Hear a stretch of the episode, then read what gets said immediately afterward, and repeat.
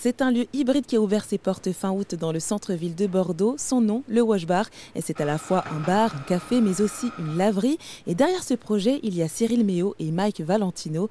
Les deux associés ont souhaité faire de ces 140 mètres carrés un espace chaleureux, de respect, de bienveillance et que l'on se sente comme à la maison.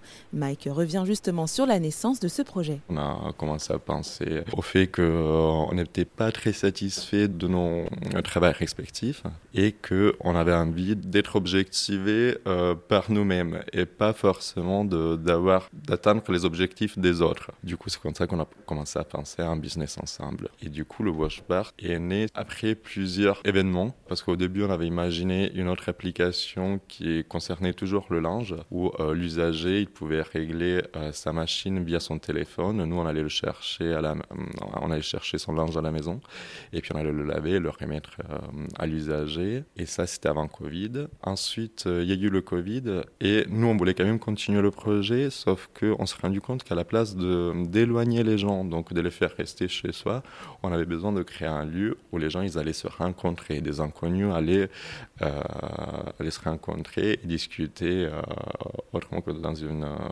laverie classique.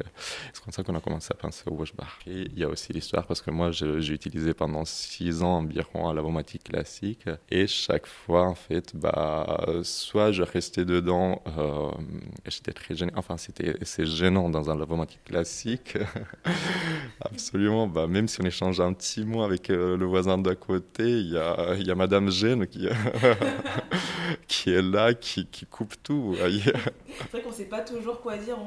oui, déjà après le petit beau jour, on, se regarde euh, comme des petits pigeons, genre avec le, le coin de l'œil, en espérant que ça s'arrête.